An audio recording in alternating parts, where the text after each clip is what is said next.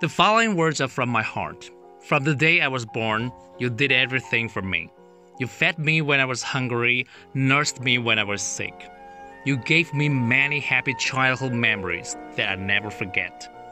You always put me first and made me feel so special. I couldn't have asked for more.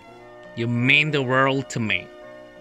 I respect the values you taught and I admire the hard work you did. I'll make a promise from the bottom of my heart. I promise to take care of you as long as I live. The following words are from my heart. From the day I was born, you did everything for me. You fed me when I was hungry, nursed me when I was sick.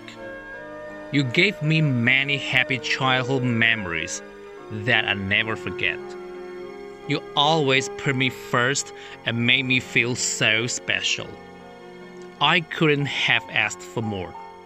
You mean the world to me. I respect the values you taught and I admire the hard work you did. I'll make you a promise from the bottom of my heart. I promise to take care of you as long as I live.